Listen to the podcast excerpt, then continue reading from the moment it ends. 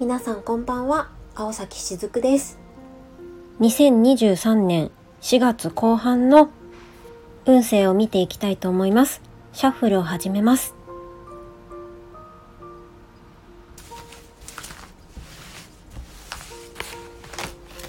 まとめていきます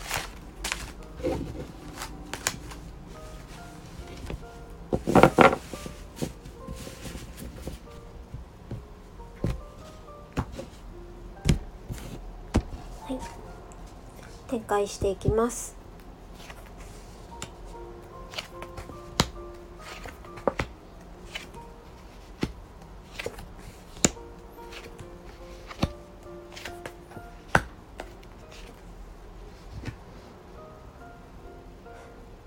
今まで大事にしてきたもの我慢してきたものとか動かさないようにしていたものっていうものが手放すことによって新しい世界が見えてくる。そんなようなイメージが浮かんできます。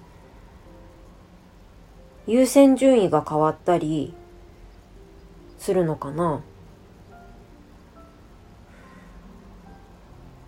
新しい景色を見るためにはその我慢だったり執着してたりそういうものを手放す必要があるのかもしれないですね。それを手放すことによって空いた手にまた別のものが入ってくる次の月に向けて新しく入ってくるものを受け取るために手放せるものを手放しましょうというようなメッセージが浮かび上がってきます思い当たる節はありましたか？何かこれを聞いて思い当たることがあったらぜひメモしたり頭の隅に置いたりして過ごしてみてください。今回も最後まで聞いてくださってありがとうございました。